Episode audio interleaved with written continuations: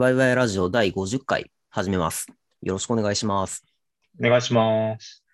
はい。今日は私、ハシとターさんの2人です。はーい。えー、50回ですね。ついに来ました。いやー、なんか、キリのいい数字が来ました。まあ、キリのいい数字だから3人でやりたかった説はありますが、まあままあ、あしょうがまあないですね。しょうがないですね。もう、ゆるく、ゆるく細く長くやっていこうっていう、そうですね、コンセプトですからね。ポリシポリシでやってますんで。はい。いやー、50回ね。まあ100、100回も行きたいですね。このままいけそうじゃないですか。続けていけたら。はい。まあ、ゆるっとね。うん。いやーまあ、結構、はい、やってきたなとは思いますが。うん。うん。そうですね。あんまりちょっと先に関係ない話をするんですけど、はい。なんか、い一瞬花粉収まったかなと思ったんですよ、最近。はいはい。なんか、またちょっとぶり返してきちゃってきついです。むちゃくちゃわかりますね。昨日むっちゃ目が良かった。怖い。なんか、そう。えー今、杉なんですか？どうなんですかね。あんまり俺、かな花粉のは、なんか木によっても種類があるとかないとか、あんまりよく知らないけど。でもありますよね。うん。そう、ちょっと、昨日結構長い時間外出てたんですけど、まあ、はい。やられたなって感じがします。その、ヒットポイントを。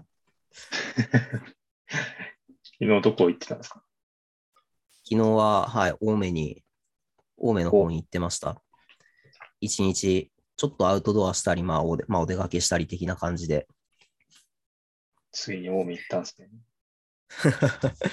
はい、まあ、ちょっと我々の中でその、青梅プチ話題になってたみたいな、そうですね。はい。はい、は話があるので、まあ、それはちょっとおいおい、どっかでお話しできればとは思います。まあ、はい。えー、そうですね。今日の話は、まあ、ちょっと勉強会とか、カンファレンスとかに関するその雑談をしようと思っています。ほい。えー、あの、私自身が、まあ、最近はあまり勉強会とか、まあ、カンファレンスとかいうところに対して、ちょっと足が遠のいてた部分がありまして、まあ、ちょっと気力がちょっと足りてなかった部分もあって、はい。なんか、集中して聞けないだろうなみたいな状況だったので。まあ参加控えてたんですけど、久しぶりに昨日その CDK コンフっていう、まああの、上手の、あー AWS のユーザーグループか。はい。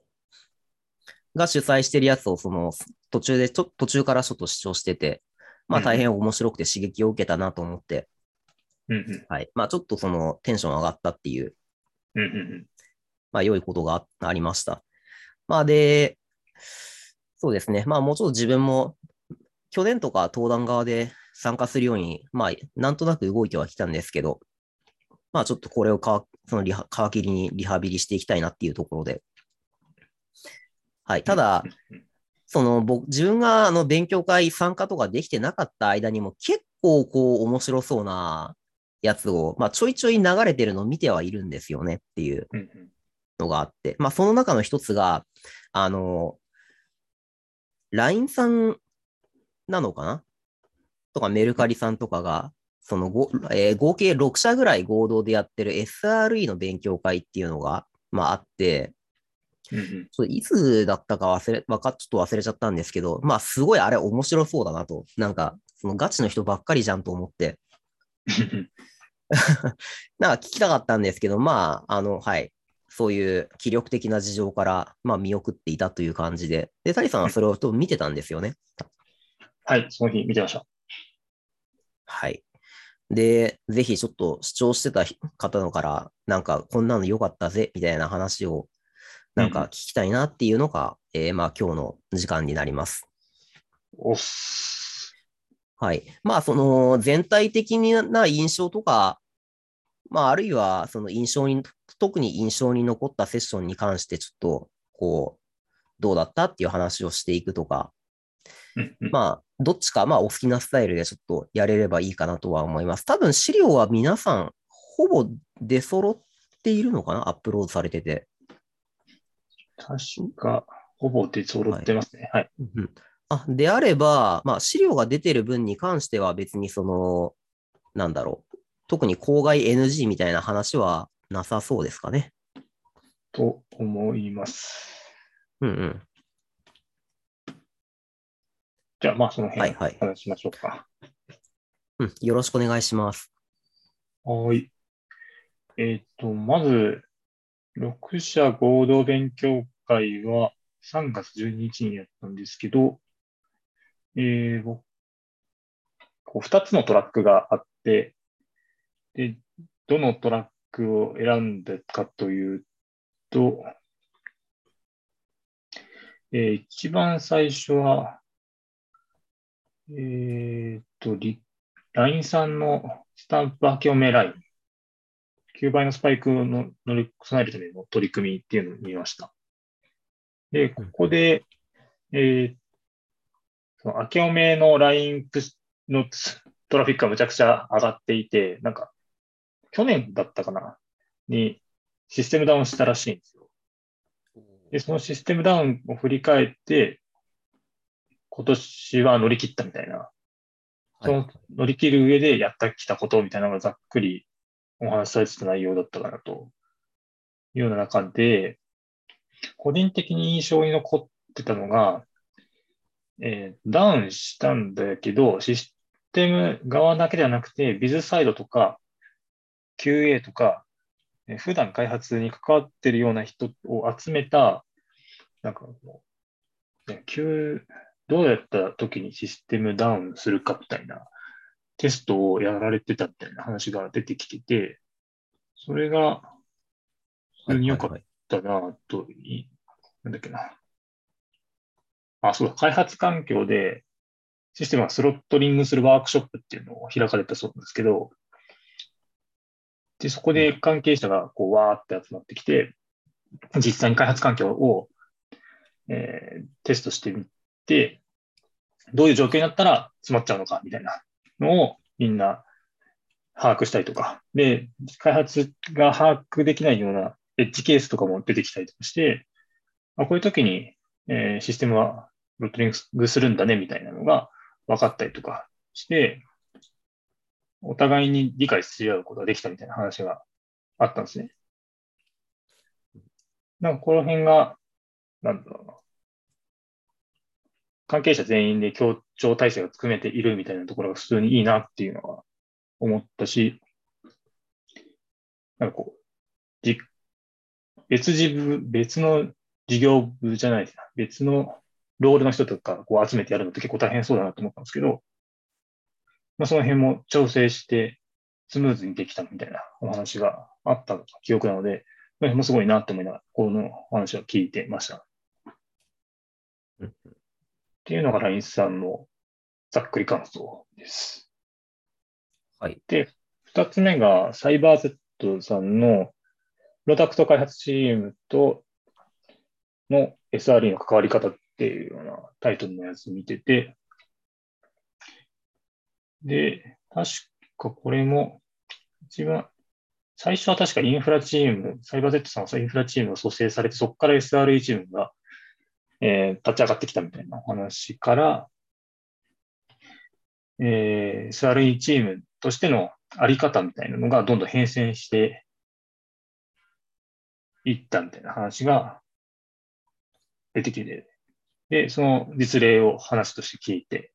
いた感じです。で、各種取り組みとかを聞きながら、えっ、と、確か、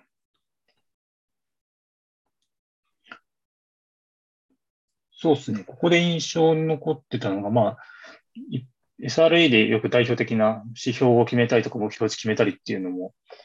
えー始められて、運用し始めた部分もあるみたいな話があったんですけど、えーっと、横断的な SRE を、えーやっていく施策っていうのがスライドの中にあって、で、その中で、えーまあ、インフラ面のク Kubernetes 化を進められてるみたいですけど、それと加えて指標を定めたりとか、開発チーム内で こう DevOps が回るような施策を啓蒙したりとかするような活動をされていくみたいな話があって、で、え成熟度評価を入れたり、勉強会を開催したりみたいな話が出てきていて、協力体制を開発と、えー SRE の中で組んでいくにあたって、お互いにこう理解し合うみたいな取り組みをやられているみたいなのが印象的だったなっていうのをこの話を聞いてて思った感じです。うんこの話は SRE という組織が立ち上がったっていう変遷の話。そういうふうな印象を持ちました。はい。うん、なるほど。発表した人はもともとバックエンドの人で入っバックエンドの開発から入ってるんですけど、そこから SRE に配属、あ転属、まあ、なんか移動して、で、今 SRE のチームのメンバーとしてやってるってお話だったかなと思います。うんうんで、次に聞いたのが、クックパッドさんのやつで、少人数でも運用できるインフラ作りっていうのを聞いてたんですけど、まあ、クックパッドさんといえば、なんか代表的なのがこう、自分たちでこうつ、開発というか運用のツールとかを作っていて、で、その独自ツールを、えー使った運用体制を築いてるみたいな、こう、はい。いわゆる SRE とかにある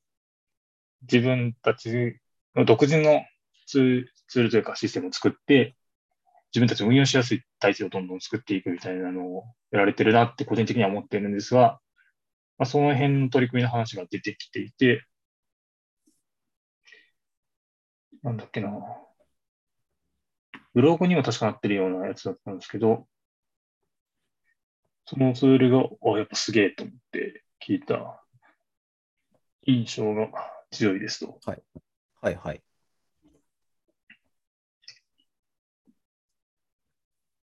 で、えーっと、その中で、そうですね、箱コンソールってやつですね。箱コンソールっていうのが、確か、そうですね、このコンソールで見ると、まあ、アプリケーション単位でいろんな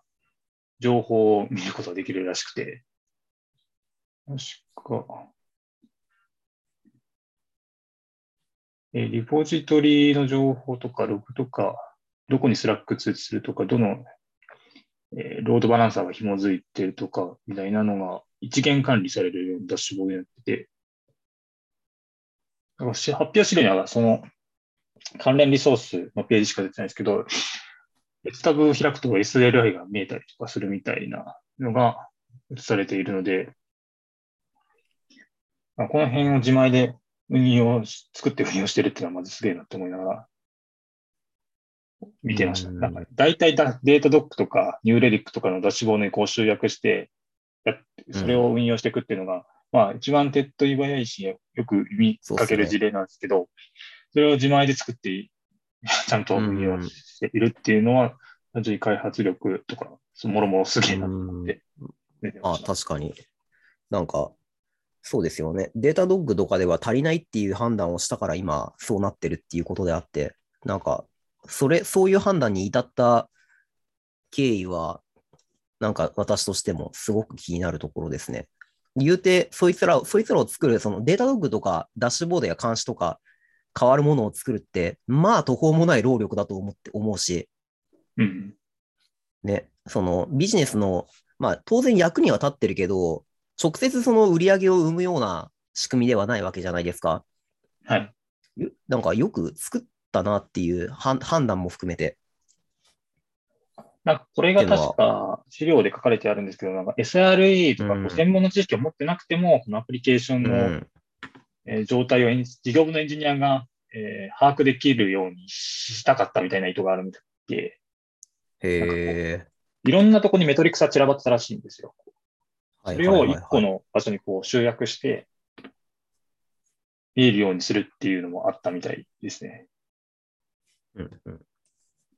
で、まあ、あなるほどね。なんだろう、こう、SR 依存の開発体制じゃなくて、もうそこ見ればわかるでしょっていうような多分状況にしたかったんじゃないかなっていうのを、こう、資料見ながら思った、思い出しながら思い出してるんですけど。なるほどね。ああ、いや、でも、僕もその話を聞いて、ああ、なるほどなと思う部分はありましたね。やっぱりあの、まあ、我々は主に AWS をこう使ってるわけですけど、その、デプロイしたシステムを、と自分の担当は、担当量分っていうのが、まあ、その、綺麗に同じ環境にいるわけじゃないし、まず。うんうん。まあ、それこそマルチアカウントちゃんとやってるとこだったら AWS アカウントごとその違うってことがよくあるだろうし、その干渉は同じだけど、はいはいはい。まあ、あと、システム1個見るにしたって、その、ロググループはこれとこれとこれみたいな、はいはい。メトリックはこれとこれとこれみたいな、はいはい。で、でその意味はみたいな、ありますね。その画面の往復がいろいろ発生して、うわーって感じになっちゃうことがあるから、うんうん。まあ、はい。僕、そんな大きいシステムも多分持ってるとは思ってないんですけど、自分の担当では。数もそこまでだとは思うんだけど、やっぱり見る場所が散らばってると、まあ負担だよねっていううんうんので、なんか、今言ったような話は納得する部分が確かにまあ、ありますね。うんうんうん。そうですね。これ見てまあ、この、まあ、意義に関して、はい。そうですね。感じで思いましたと。うんで、個人的に、なんか自分が今所属している会社のフェーズにも似てて、いいなって思いながら話、こう、首もげるぐらいうなずいた話があったのが CA さんの話で、はい。横断的な SRE 推進と成熟度評価っていう発表タイトルのやつなんですけど、ざっくり内容は、えー、はい。あイン、フラチーム、はい。あ、そうです。はい。なるほどね。サイバーエージェントさん。はい。あ、そうですね。もともと CA さんはインフラチームでえーインフラを管理してたんだけど、SRE としてチームがえー再編成されて、だけどメンバーはインフラチームだった人がこう、よくこうスライドしたみたいな感じのチーム構成だったんですが、そこからこう、横断的に SRE を推進していかなきゃいけないっていうミッションを担ったときに、どういうふうなこうチームの動きをしていくかとか、そのチームがどれぐらい成熟しているのかっていうのを、評価するような批評の取り組みを紹介してくれた、えーセッションだと思うんですけど、まさに自分の、えー置かれている状況と似ていて、あ、こういうふうに進めたらいいのかもしれないなっていうのを参考値として見れて、これは勉強にすごくなったなっていうのと共感度がすごい大きかったなっていうのが、えーこのセッションでした。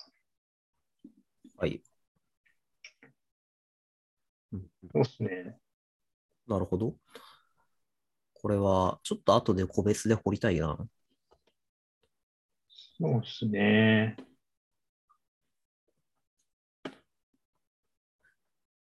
うん。これは、はい。現在の職種っていうところに対しても言及があったので、個人的にはちょっと後でそれ、ここ戻っていきたいです。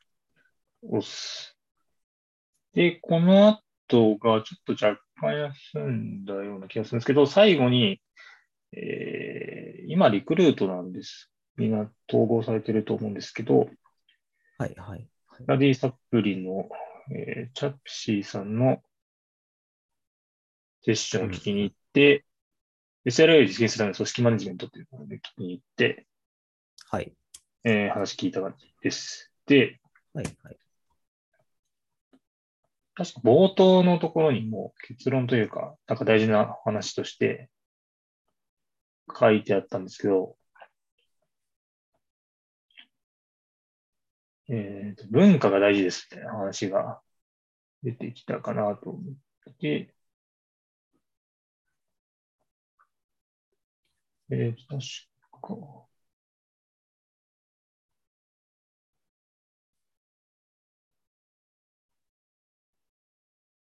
か、文化じゃないか。こう開発チームは信頼する、信頼性をコントロールできるような能力をつけることっていう話が。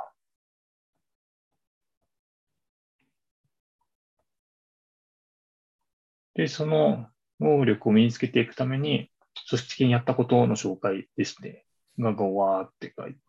説明してくださっていて、で、院長的な取り組みとして、もともとこう、確か SRE のメンバーだけでこうやってたところから、え、開発チームに、だからこう SRE の取り組みに関する興味を持っている人がいて、その人を、の、えー、工数30%を SRE の取り組みとして持ってもらうっていうのを、チーム間で合意を取って、で、その開発、所属している開発チームに SRE の考え方を導入して、エンベデッド SRE みたいな、えー、動きをしてもらうみたいなのをやられたそうですけど、これがなんかすごい、なんだろう、個人的には理想的な動きだなって思っってまして、だこう SRE が主導して、なんかこう、知識とか経験を開発チームに振っていくみたいなのはなんとなくイメージがつくんですけど、興味ある人をこう引き抜いてきて、で、その30%のリソースで、こう、どんどん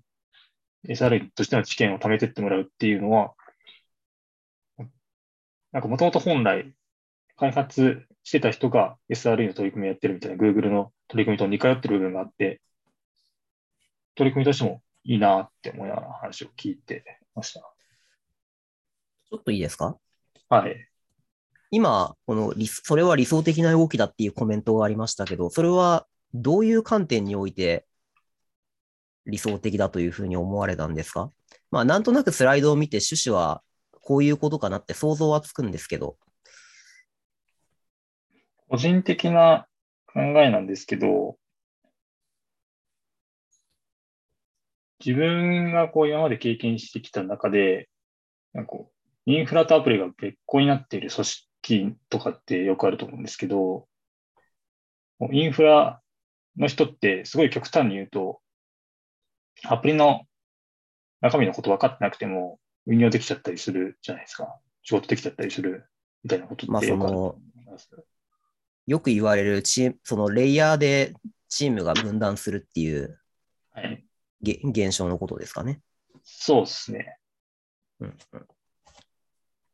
で、えー、っと、リクルートさんが同じ状況なのかわからないですけど、自分がこれまで見てきた開発組織の経験上、えっ、ー、と、もともとインフラチームだったものがこう SRE チームに転換して、SRE 的な取り組みをやっていくみたいな動きは自分も経験してるし、見かけるので、はい。まあ、これは一般的な動きなんだと思って、日本では一般的な動きなんだと思っているんですが、そうやっていく上でも、えっ、ー、と、最初はこう、開発チームが開発に集中できるような環境づくりとかしていく、うん、とは思うんですけど、それとは並行して、やっぱ開発チームの中にいる人で、えー、例えば SRE チームがよく持っている、えー、監視のメトリックスを整えるであるとか、インフラのリソースを整えるだとか、リリースパイプラインをこう見ているみたいな状況を SRE チーム依存にするんじゃなくて、開発チームで自分たちで回せるように、自律的な運用を回せるように持っていくっていう組織体制の方が、SR、なんか組織的にもいいと思うんですよね。片方に寄っちゃうみたいな依存体制じゃなくて、もう、このシステムに関してはもう開発も、えー、インフラ、運用、インフラっていうか運用チームも全員がもう把握できてる状態みたいなのを協力体制として作れる、えー、状態だと個人的には思っているんですが、そういうのを目指せる組織というかチームになってるんじゃないかなって思うので、開発チームからあ SRE のメンバーとして担当してもらうっていうのは、いい動きなんじゃないかなっていうのが、個人的な意見です。と、つまり、まあ、SRE を立ち上げて、そこそこチーム単独ではワークするようになってきたけれども、これをもうちょっとその領域を広げて、その、いわゆる、まあ、開発チームを含めたプロダクトを見ているメンバー、みんなでそういう信頼性を担保していくように動き、働きかけていきましょうねっていう、その、うん、はい。最最初の一歩がある程度その成功して、じゃあ次の一歩もっと広げていきましょうっていう取り組みはい。そういうフェーズ、そういうフェーズの活動としてこれがとても良いのではないかというあ、そうですねまとめるわけですかね。うんまとめていただいた通りですね。はい。自分の個人的な考えですが。なるほど。まあで、多分そこでその共感が深かったっていうことは、その一歩がまあいかに難しいかっていうこともなんとなく、なんか、そう。その、しけまあその、結構その多田さん職歴を、まあいろいろ会社み、会社さん見てこられてるんで、はい。はい、なんかそこ難しいんだよね、そうだよね、みたいに思う部分がきっとあったんだろうなと思いながら、今の話をね、聞いてましたね。ね。ちょっと開発組織のかんその考え方のよりきりだと思っている部分がかなり大きいと思うので、うんうん、開発組織として、なんかこう、ロール、さっき橋本さんがおっしゃったような、こう、アプリとインフラを完全に分断して考えるような開発組織の人もいるだろうし、その辺分断せずに運用していくみたいなあり方っていうのも全然あると思っているんですけど、自分はどちらかというと前者の方に所属してきた歴の方が多いので、まあなんかその辺大、調布とか大変なんだろうな、みたいな感じになった。なりながら見てました。なるほどまあ、進め方的にも、そのちょうどそういう、なんか開発側にいい方がいらっしゃったっていうのもあるし、まあ、あとうん文化、文化とか、そう、組織づくりっていうことを多分、その、あの、近藤さんですよね、がはい結構おっしゃってて、確か、もともと現場の方なんですよね、確か。そうですね。はいでママネジメントやられるようになって。うんうん。で、はい。まあ、その文化っていうところで、その SRE の文化、組織づくりっていうところで、他のところでも登壇されてるのをなんかちらほら拝見はしているんですよね。まあ、やっぱりその組織づくり、文化っていう側面をすごい重要視されてる方なんだなっていうふうに、ちょっと印象は持っていて、まあ、やっぱここでもその辺の話って書かれてるので、なるほどなと思って、うん、なんかチーム、はい、そのみんなで共有できる、そのけ、えーまあ、その舵をちゃんと設定してあげてあげて、その、まあ、けえーミッションのビジョンだとか、うん。ミッションだとかが、なんか、それでベクトル合わせていこうっていうのが、なんか、この話ももう一つ重要なのかなっていうふうに思ったりもしますね。なんか、みんなでやっぱり同じ方向を向こうぜっていうところで、そういう大枠のビジョン、ミッションっていうものが、その指針になってくれると言いますか。そうですね。まあこの。この資料からもそういうところがちょっと伺えるなと思って。本当まさしくですね。今おっしゃってもらった。うーん。あとは、ひしひしと感じますね。なるほど。ちょどうしよっかな。ああ、そうか、まだもう、これでい、あ、この後はもうクロージングだから、これで一通りですかね。あ、そうですね。はいはいはい、了解です。そうですね。まあちょっと個人的に今の話の延長で少し聞いてみたいのが、川さん、今そういうその SRE のこのより広げよう、推進しようみたいな、そういうところでやられてるんですか？今の職、その職と言ったらいいのか。なんかそのそうですね。はい、はい。あ、あ、どうぞどうぞ。あ、どうぞ。えっ、とあ、まず回答としてはそうですねという感じです。はいはいああの、近藤さんのこの資料の中には、その、まあ、SRE に関しては、その、なんだろう、エンベリッドっていうのとは、その、イネーブリングっていうのがあって、まあ、自分たちをその、ちょっと高めていきましょうみたいな、はいまあ、ざっくりしたそういうニュアンスのうん。ものがあって、まあ、どっちかっていうと、その啓蒙だとか、もうちょっとその活動の幅を広げていこうだとか、なんかそういう文脈が多少あるのかなとは思って。で、まあ今、多田さんは、その、割とまあ比較的最近職場をかこう移られたわけですけど、そういうロールだったんですねっていう、だったんですねはなんかおかしいな。あ、ちょっとうん。前提含めてもちょっともう一回ちょっと状況を説明させてもらいますと、もともと転職した会社は、インフラというか、こう、を見ているのが一人の状態だったんですが、はい。さ自分が入った段階で自分含めて3人の体制になりまして、チームとして動けるよねっていうような感じになってきたんですね。えー、それはあれですか？この SRE の話でよく出てくるのが、プロダクト思考なのか、横断なのかみたいな話がありますけど、ここで言うと、多田さんはど、ど、どの辺に属してる方ですか？横断ですね。横断。自分が所属してる会社のプロダクトの横断的な、えーはいまあ今はインフラなんですけど、インフラとか、えー監視とか、まあ、その他もろもろ開発者の人が集中して開発できるように、なんか、身の回りの環境を整えるみたいな横断的な取り組みをやっているチームに所属しています。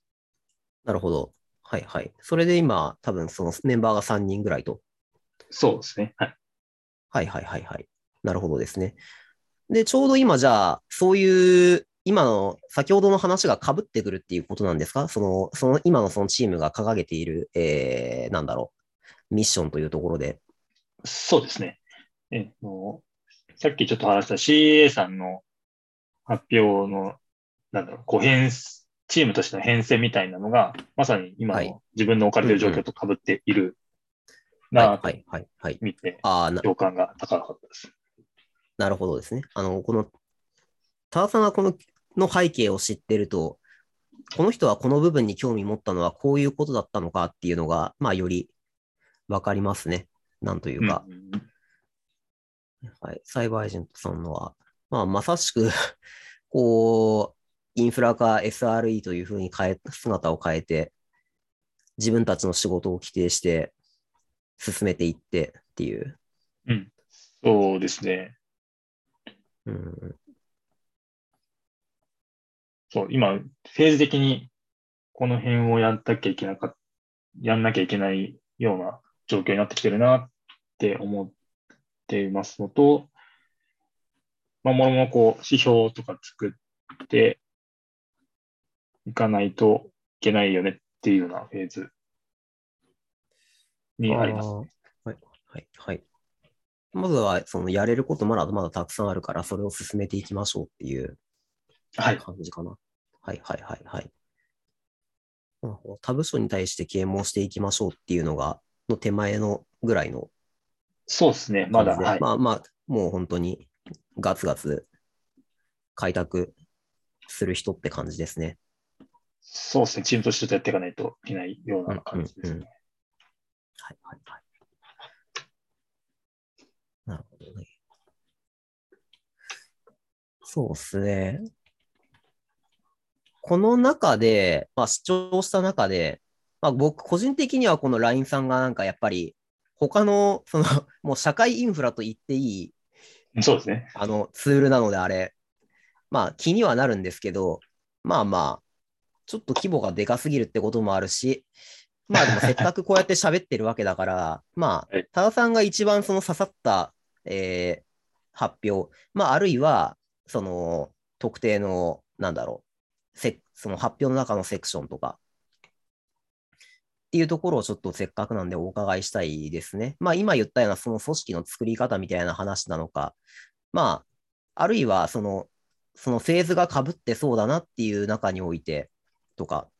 うん、なんなんでしょうね。はい。まあ要するに、一番刺さったのはどの辺ですかっていう話ですね。そうですね。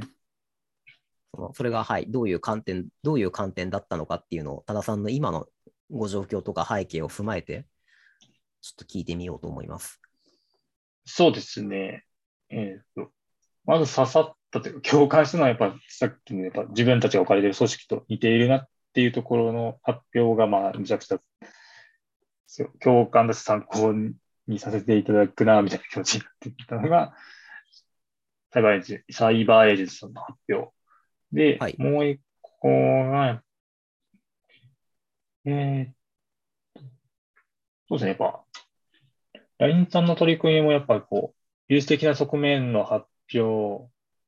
もあるんですけど、組織とし、組織というかこう、チームとして、開発を、プロダクトを開発しているチームとしての動きみたいなところで、ね、すごく参考になったなって思っているのと、とはやっぱ、クックパッドさんですかね。こう自分たちの今ちょっとさっきも申し上げましたけど、3人しかいないので、この3人で、えーできる運用作り、運用の仕組み作りであるとか、開発チームにこう、異常できるものはこう、異常していったりとかするような、こう、進め方みたいなのとかも、えー、学びとして、他者事例を見ることそうそうないので、こうやって勉強させてもらったっていう意味では、すごく勉強になったなと思いながら話を聞いていました。なので、その3点ですかね。自分が見た中では。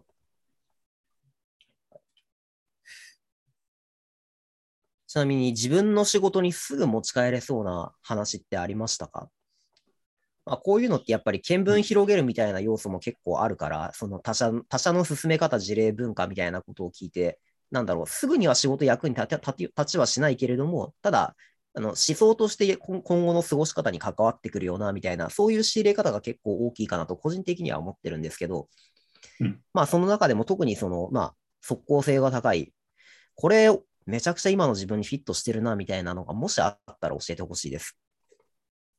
そうですね。それはやっぱ CA さんの発表で、えー、やれそうだなと思っているのが、まさに発表の中に入っていて、はい、ほうほう。で、やっぱりこう、よくありがちなんですけど、こう、今まさにやってるのが、SRE ってそもそもなんだっけみたいな話を多分組織的にも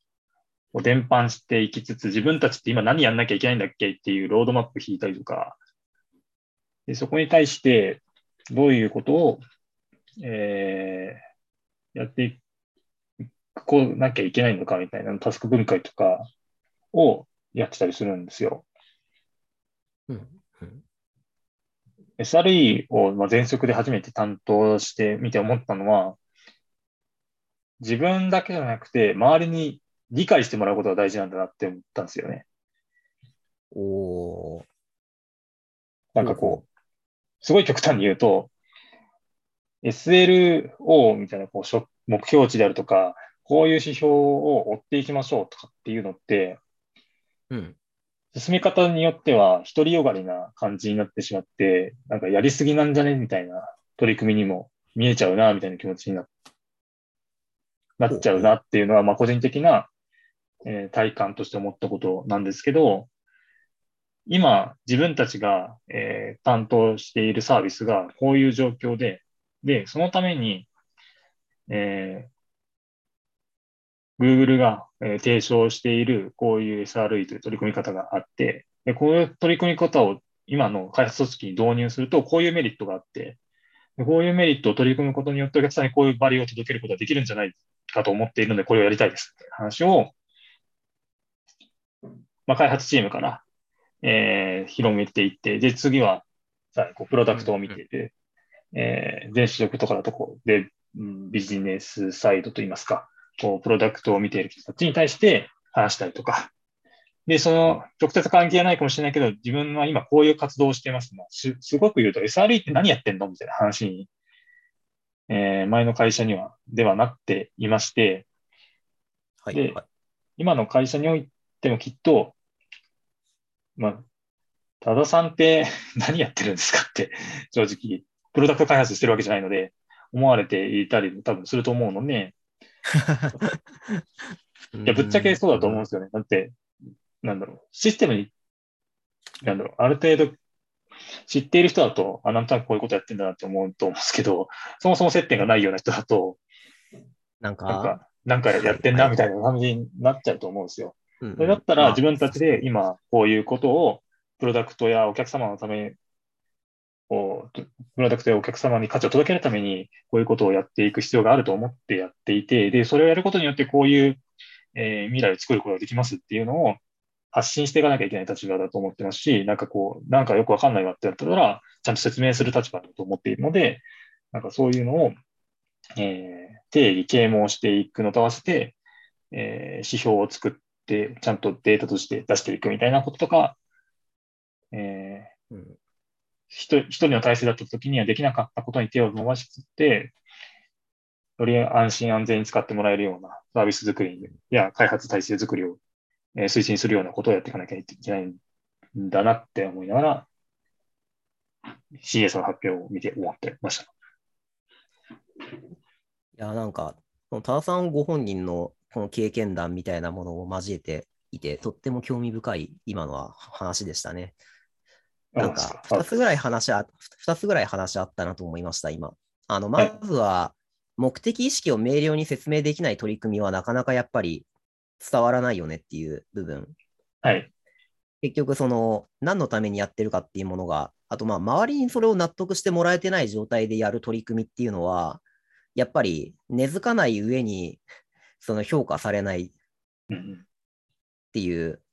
のがあったんだろうなっていうふうには想像しますね。まあ、それこそ、まあ、SLO の話とかも結構そういうの最たるものだとは思いますけどね。なんか、SRE って聞いたときに、やっぱり結構最初の方に出てイメージできる単語ってその辺のなんかうんメトリックだったりするんで。そうですね。ただそれをまあ何のためにやるのかっていうのをやっぱり自分の組織の事情に鑑みて、その言語化できてないと、結局まあ、あの人たちは何をやっているんだっていうことにもなるし、なんかこんな指標作って何の役に立つなみたいなことになっちゃうし、うんうんうん